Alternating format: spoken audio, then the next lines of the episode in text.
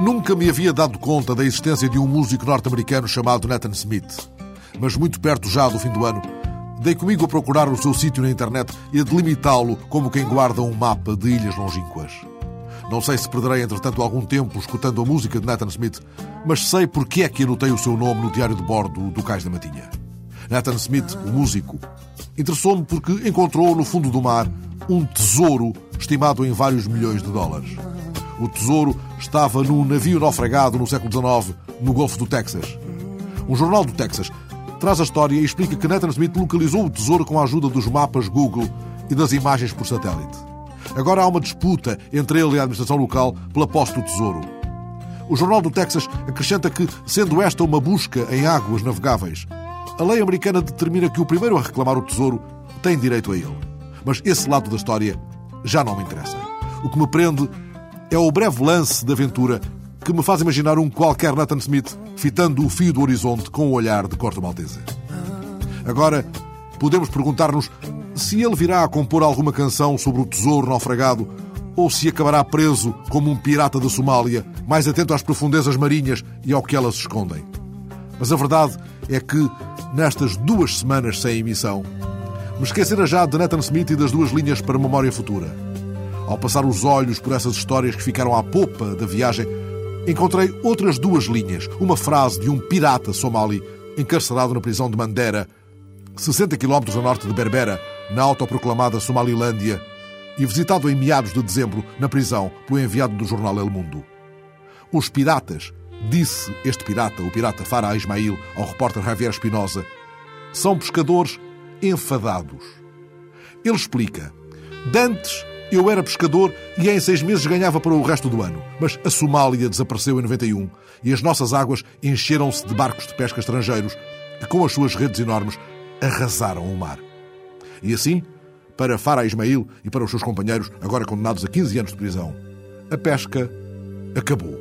É uma maneira de dizer. Ele diz assim: os piratas são pescadores enfadados. Ficámos sem peixes e mudámos o estilo de pesca. Afinal, continuámos a pescar, mas agora os pescados são os barcos estrangeiros. Farah Ismail garante que até 96 apenas atacavam barcos de pesca, mas estes começaram a contratar homens armados e essas armas eram até por vezes obtidas junto dos senhores da guerra. Tiveram de se virar para qualquer outro navio sem armas a bordo, cruzeiros ou petroleiros, tanto fazia. Este é o caso de Farah Ismail, pescador enfadado, transformado em pirata, anotado também no diário de bordo do Cais da Matinha, a seguir à história de um músico americano que encontrou um tesouro naufragado no mapa do Google. Já agora despacho dois provérbios turcos que lá tinha também apontados para o que viesse à rede. O primeiro provérbio: O vento de que o marinheiro gosta não sopra sempre. O segundo: Dois capitães afundam um navio. Por isso, Farah Ismail e Nathan Smith já foram borda fora numa emissão em que haveremos de fazer soar em Morse este nome Cais da Matinha. E escutaremos ainda uma canção vinda do outro nevoeiro, O Horizonte, resgatado à mensagem de Fernando Pessoa por José Campos e Souza, e incluído numa perturbadora edição do autor, À Beira Mágoa. Primeiro foi o Forte, o pequeno forte erguido junto à ermida de Santa Marta em meados do século XVII, para a defesa marítima de Cascais. O forte, entretanto modernizado, manteve as funções militares até ao século XIX. O farol começaria a funcionar justamente em meados do século XIX, quando o forte foi perdendo a importância militar. Em 1981 foi automatizado, deixando de acolher a presença permanente dos faroleiros. Mas a memória desses dias, tão intensamente revivida na obra de Joaquim Boissa, com quem aliás conversamos já num cais da matinha sobre o bugio, está agora tratada no espaço museológico concebido pelo próprio Joaquim Boissa, inaugurado há ano e meio numa parceria entre a Câmara de Cascais e a Marinha Portuguesa. O Museu Farol de Santa Marta é um lugar mágico e nele reiniciamos esta viagem pelo mar de histórias da rádio, guiados por Sandra Santos, técnica superior de História, que já nos chama para o primeiro núcleo onde as luzes dos aparelhos ópticos incidem nas paredes negras. As paredes são negras, porque queremos recriar aquela ideia de noite e, de facto, os aparelhos ópticos aqui nesta sala têm um destaque muito maior, com o fundo negro, a escuridão, a noite, o farol. Os aparelhos ópticos foram concebidos na década de 20 do século XIX por um físico francês, o Augustin Fresnel, E o que se pretende basicamente é intensificar a luz do farol. Este, este, estas lentes de cristal são constituídas por dois tipos de prismas. Ao centro, os prismas diótricos, na parte superior e inferior, os prismas catadrióticos. E a conjugação destes prismas faz com que a luz seja concentrada num plano horizontal. Ou seja, não temos dispersão de luz nem para cima nem para baixo. E é como se ela furasse mais longe. Exatamente. Ela, ao concentrarmos a intensidade luminosa, obtemos uma potência muito mais elevada. Nível de luminosidade, que é o que se pretende nos faróis, chegar mais longe. Este farol, aliás, foi criado, tanto quanto sei, para que a luz dele acompanhasse os barcos até o mais fundo do Porto de Lisboa. Ah, sim, a Barra de Lisboa é facultada por dois acessos, a Barra Pequena e a Barra Grande. O farol de Santa Marta, juntamente com o farol da Guia, dão o enfiamento para a Barra Pequena. Nós, apesar de não termos essa percepção, porque olhamos e parece a Barra parece um pequeno lago, ou um grande lago, mas na verdade nós temos ali duas formações arenosas muito perigosas para a navegação. Ou seja, para acedermos ao Porto de Lisboa, ou vamos pela Barra Pequena ou pela Barra Grande. As embarcações, ou estarem alinhadas com as duas luzes, o farol de Santa Marta e o farol da Guia, entram em segurança na Barra Pequena, ou seja, navegam em segurança. Se tivessem um tapete vermelho feito de luzes, não é? Digamos que sim, digamos que sim. Em rigor, o farol de Santa Marta usa dois tipos de luzes, a chamada luz de enfiamento e a outra que indica o porto de Cascais. A do Porto de Cascais é branca, a luz de enfiamento, que conjugadamente com a do farol da Guia abre caminho para a Barra Pequena de Lisboa, é vermelha. O farol da Guia, ali tão perto, é um dos mais antigos da costa portuguesa. O primeiro farol a ser uh, construído em Portugal foi o farol do Cabo de São Vicente, em 1520. O segundo uh, foi o, o farol do, de São Miguel o Anjo, na Barra do Douro, em 1528 e, por fim, o farol Nossa Senhora da Guia em 1537. Portanto, é o único farol dessa altura, dessa fase quinhentista, que ainda está em funcionamento hoje em dia. Apesar da torre já não ser a mesma, porque, entretanto, com o terremoto foi necessário reconstruir uma nova torre. O farol de Santa Marta é construído em 1868. Era muito mais pequeno, era um farolim. Entretanto, em 1936, com a construção, com a pressão uh, urbana aqui nesta zona, aqui junto à costa, a luz do farol deixou de ser facilmente percepcionável, facilmente visível. Então houve necessidade de aumentar a torre em 8 metros, para que ela fosse facilmente identificada por quem estava no mar. A Sala das Paredes Negras não abriga apenas os grandes e magníficos aparelhos ópticos com os seus mecanismos de propagação de luz, mas também em vitrinas ao longo das paredes, curiosos engenhos de produção de luz. A maior parte de, das pessoas desconhece que os faróis foram espaços privilegiados na experimentação, nos avanços tecnológicos a nível da produção de energia, a nível de estudos de luz, da ótica. As fogueiras foram as primeiras formas de sinalização costeira, marítima. Essas fogueiras hum, surgiram pela mão de comunidades religiosas que viviam junto à costa. Entretanto, vão surgir as primeiras torres. Os primeiros faróis eram torres muito simples, quadrangulares, onde eram suspensos candeeiros de azeite nas suas faces externas, obviamente. Entretanto, o passar do tempo, as torres vão crescer, as comunidades religiosas, as associações locais de pescadores vão deixar de ter responsabilidade por essas estruturas. Após o terremoto, a Junta do Comércio passa a tutelar o serviço de farolagem e nessa altura, portanto, logo após o terremoto, as, essas torres vão ser reconstruídas. Os faróis vão começar a recorrer lanternas metálicas. Aqui está a ilustração disso que me disse. Sim, portanto, numa primeira fase temos aqui o farol do bugio. Este é um alçado de 1693 e é, é fantástico. É a primeira representação que nós temos de um farol português, pelo menos que se conheça. Tal como está aqui. A primeira representação é esta que está aqui. Sim, Sim, exatamente, o farol do bugio. E aqui nós vemos a torre e a lanterna era de pedra, com os rasgos por onde a luz sairia. A partir dos finais do século XVIII, vamos ter lanternas não de pedra, mas sim metálicas, como vemos hoje em dia. Cada farol tem um ritmo de luz diferente de outro qualquer. Não há dois faróis iguais ao longo de toda a costa. Cada farol é único, tem um aspecto físico diferente. Temos faróis circulares, quadrangulares, às riscas, sem riscas, porque é uma forma também de identificar durante o dia. O aspecto físico funciona durante o dia, digamos assim, portanto, e a luz funciona durante a noite. E eis-nos já noutra sala do Museu o Farol, diante dos chamados candeeiros de torcidas, ou candeeiros de Argan, que surgiram no fim do século XVIII. E, na altura, tinham uma, uma luz dez vezes superior àquelas que eram conhecidas. E o segredo estava na forma da torcida. Ou seja, a torcida é circular, como podemos ver aqui, e essa hum, torcida era circundada por dois círculos por onde se fazia a passagem do ar.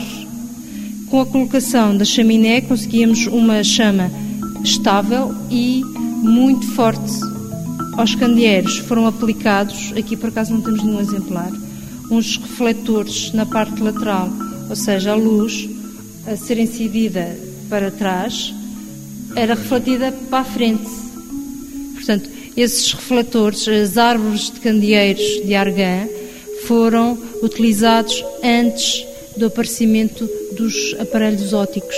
Este é o segundo núcleo do museu. Era o antigo paiol do forte, que entretanto, com a construção do farol de Santa Marta, foi utilizado como casa de habitação. Foi casa de faroleiros, uma das três casas de apoio à vida no farol, usadas como habitação até 1981, quando o farol foi automatizado. Aqui no núcleo 2 intercruzam-se três grandes temáticas. O ofício de faroleiro, as ajudas à navegação na barra aqui do, do Tejo e a memória histórica e patrimonial do Forte e do Farol de Santa Marta. Aqui nas vitrinas podemos observar um conjunto de peças relacionados com o dia a dia do faroleiro. A formação base do faroleiro era muito diversificada. As pessoas têm a ideia que fazia apenas era acender e apagar a luz. Não. O faroleiro tinha que ter uns conhecimentos multidisciplinares, multidisciplinares exatamente. Por exemplo, os faroleiros muitas vezes uh, tinham que lidar com situações de naufrágio, ou seja, tinham que ter alguns conhecimentos a nível de primeiros socorros, tinham que ter conhecimentos a nível de mecânica, de eletricidade, de meteorologia, porque a partir do fim do século XIX uh, os faróis passaram a ter uh, essa função, passaram a, a ser unidades de meteorologia costeira. O faroleiro tinha que saber fazer observações meteorológicas. Aqui podemos ver algum desses aparelhos o nefoscópio. Curiosamente, foi este tipo de nefoscópio foi inventado por um português, por um açoriano, e permitia uh, verificar a velocidade a que as, as nuvens se deslocavam. Exatamente. Nefoscópio. Nefoscópio de nefos, nuvem, do grego nuvem. Temos também um termógrafo, apesar das pessoas pensarem que é um sismógrafo, é, é, sugere muito a estrutura de um sismógrafo. Portanto, temos aqui um material que dilatava ou encolhia, que fazia com que aquela vareta subisse ou descesse. E uma pequena chave para dar eh, corda, corda ao relógio, que fazia com que o rolo girasse. Aqui o tal livro, eh, uma espécie de diário de bordo do farol, não é? Sim, sim. Digamos que aqui neste livro temos uma série de dados. O faroleiro colocava, por exemplo, a que horas é que acendeu o farol, a que horas é que apagou, se houve algum incidente com o equipamento. Neste caso, temos aqui o registro de um naufrágio. Cerca das 21 horas, deu-se um naufrágio de um barco de borracha, salvando um homem e desaparecendo outro na água. O barco seguiu sem governo, com o motor ao relanti, foi comunicado aos bombeiros e rádio naval e capitania. Isto foi anotado pelo faroleiro do dia 19 para 20 de agosto Exatamente. de 1970. Sim. Assinado de Francisco António, chefe do farol. Este homem é vivo ainda?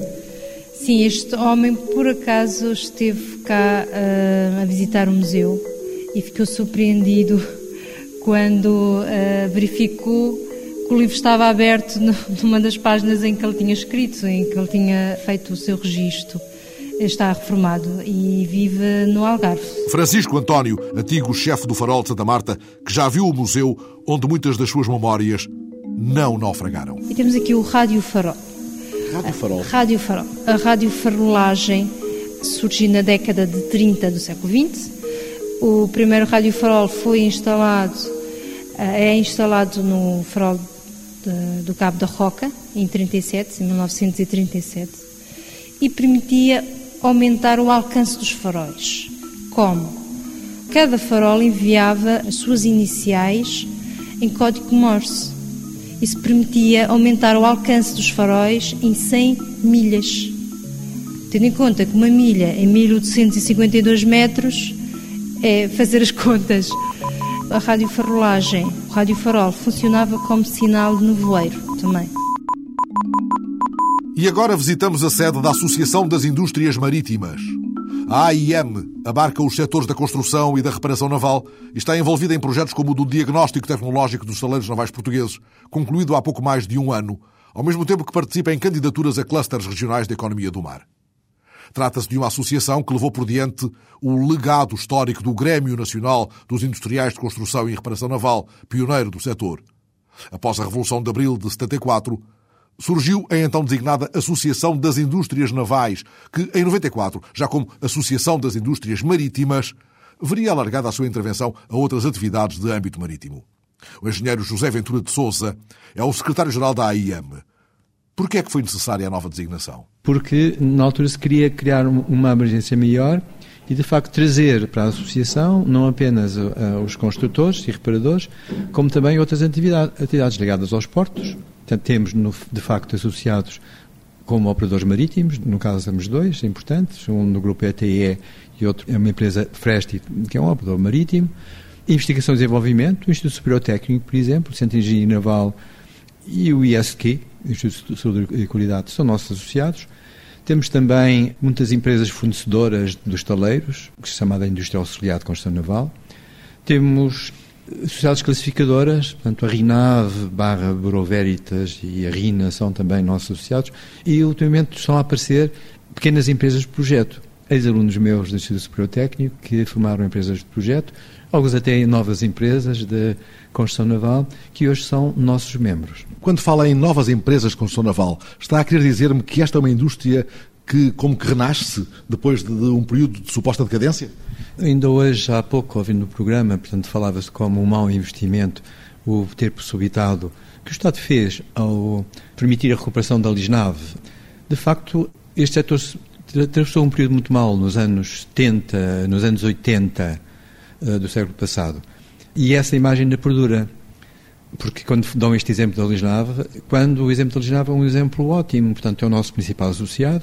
A Lisnave é hoje uma empresa que, que cujo volume de negócios é de eh, 130 milhões de euros, o que quer dizer que o esforço que o Estado fez na recuperação desta empresa compensou.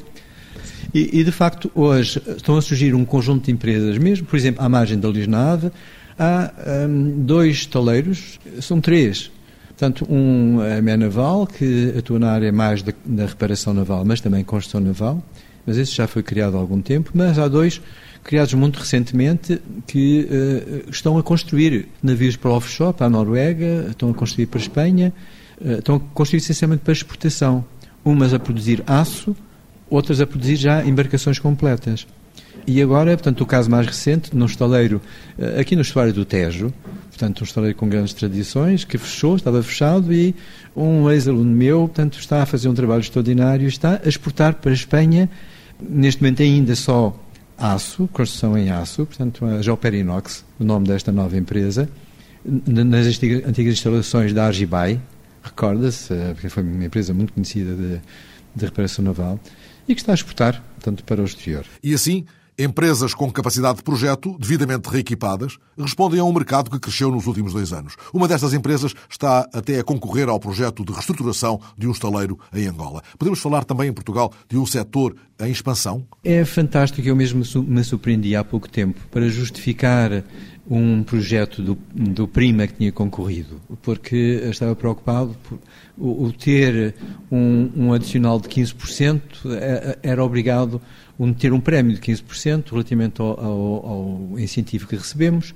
tinha que justificar que em, o setor tinha crescido em 10%. No, os nossos associados, de facto, estão a crescer a uma taxa, é, é inacreditável, mas da ordem dos 13%. Mas como os valores eram meus, eu pensei, bem, eu sou uma pessoa séria, sabemos, há muito tempo trabalhamos com o Ministério da Economia, com o setor que nos tutela, eles confiam, mas fui procurar trabalhar com cuidado a informação do INE.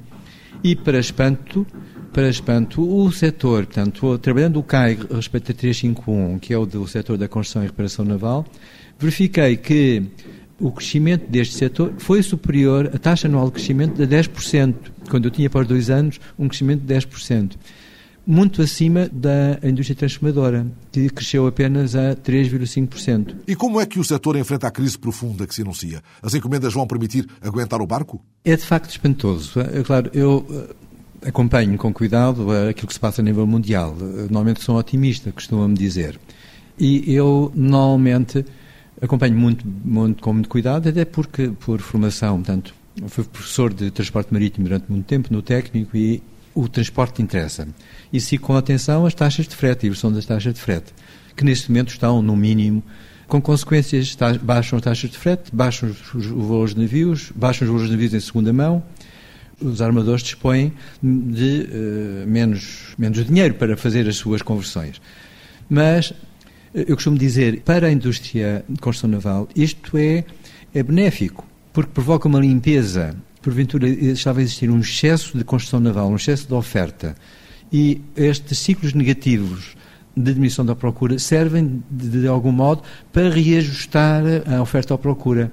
Estaleiros que estavam a crescer, e projetados e decidido a, a construção na China, estão neste momento, terminaram, foram neste momento já excluídos. Portanto, a China já decidiu não, não continuar com esses projetos.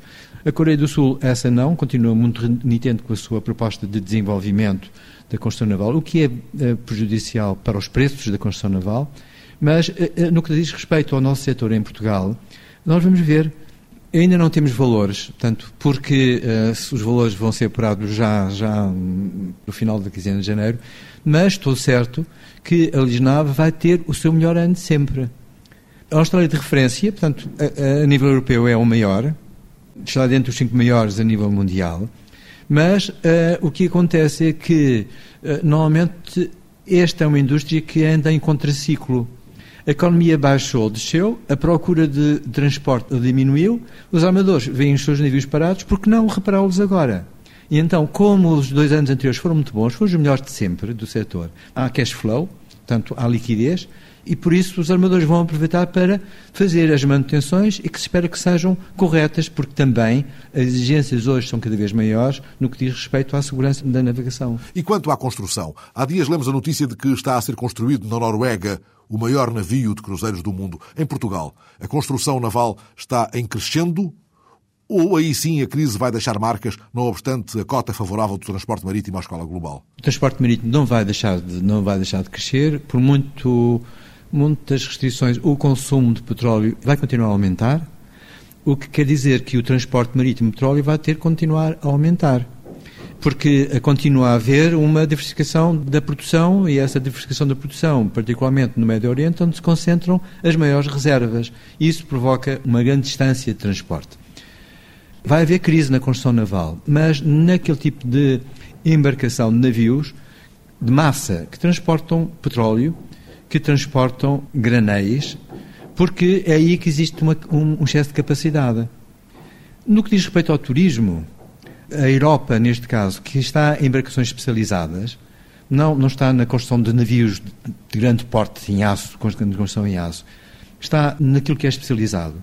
E, por exemplo, temos o caso de, do nosso associado dos Navais do Mondego, que uh, decidiram enverdar pelos uh, mega iates ou os grandes navios de luxo. Aí o mercado uh, vai sempre continuar a crescer, porque Infelizmente a crise não chega, não chega a, a todos e há setores de mercado em que vão continuar a ter compra para este tipo de mercado, que é particularmente o turismo, o turismo marítimo. E eis como a conversa já faz ponte com um tema na ordem do dia, os chamados clusters do mar. Sim, sim, porque é um processo, portanto, a, nós hoje temos que atender a ganhar sinergias. A indústria tem que ganhar sinergias com outros setores, a construção naval e a pesca, a construção naval e o turismo, portanto, a construção naval e a proposta de energia. Temos um projeto, por exemplo, montado nós não, o IST com, com os estrelas navais de Peniche, a qual nós exportamos, que é o Hidroquet.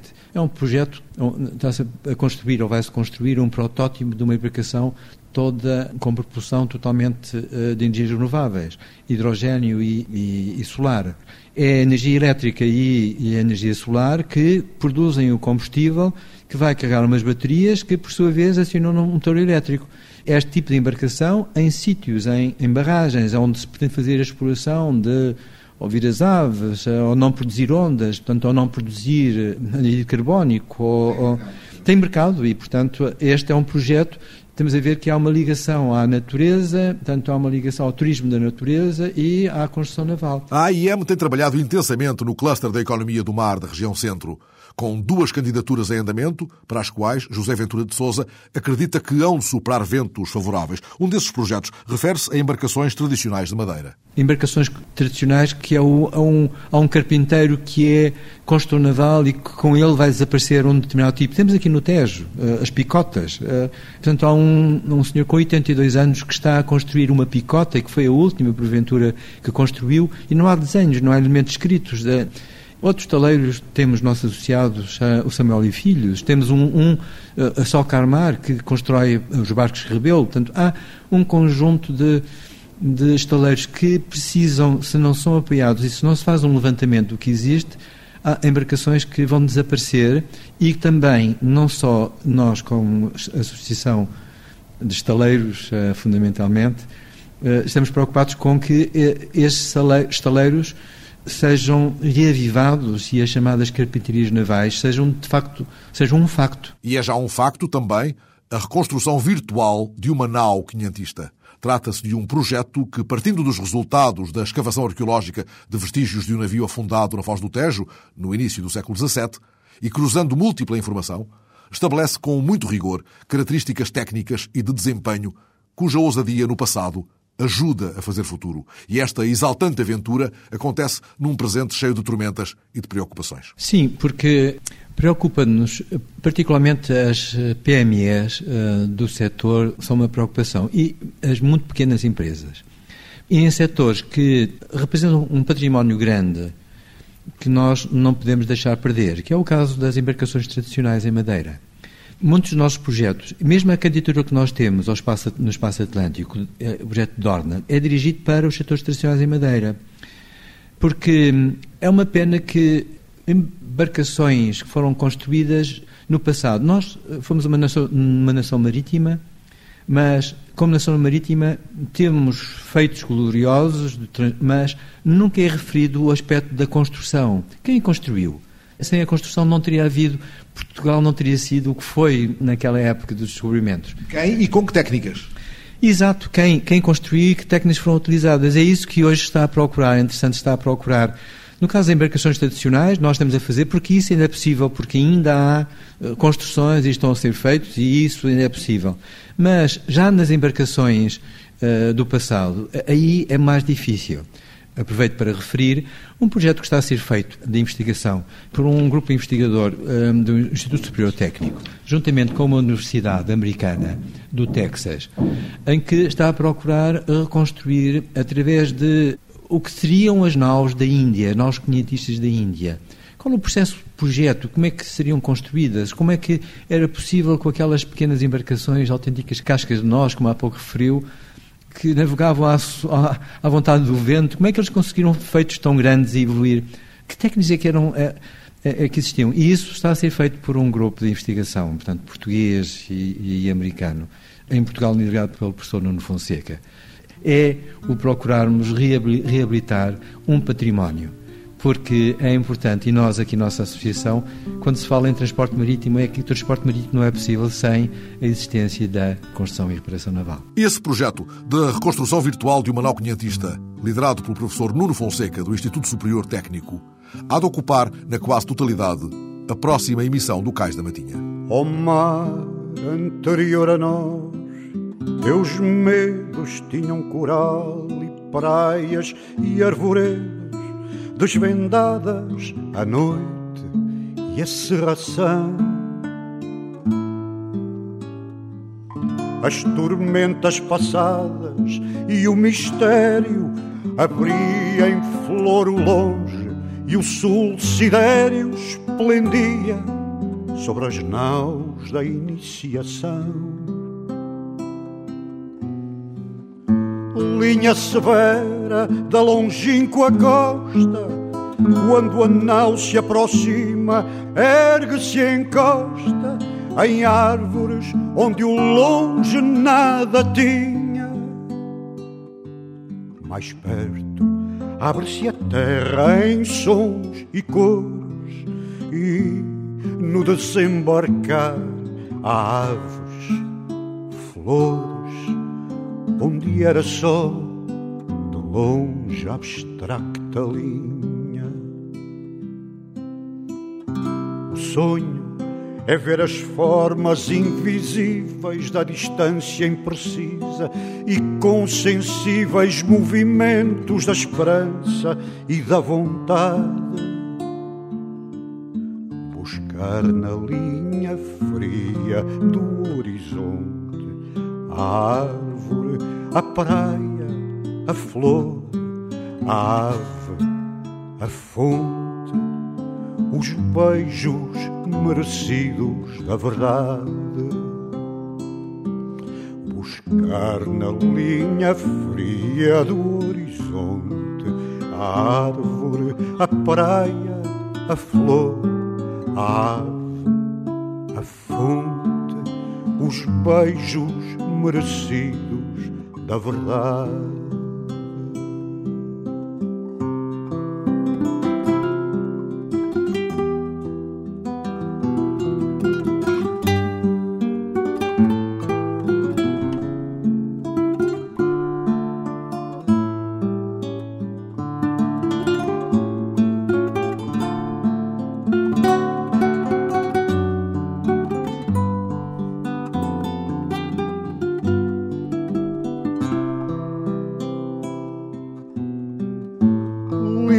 Severa da longínqua costa. Quando a nau se aproxima, ergue-se e encosta em árvores onde o longe nada tinha. Mais perto, abre-se a terra em sons e cores, e no desembarcar há aves, flores, onde era só de longe abstracta linha. O sonho é ver as formas invisíveis da distância imprecisa e com sensíveis movimentos da esperança e da vontade. Buscar na linha fria do horizonte a árvore, a praia, a flor, a ave a fonte, os beijos merecidos da verdade. Buscar na linha fria do horizonte a árvore, a praia, a flor, a ave, a fonte, os beijos merecidos da verdade.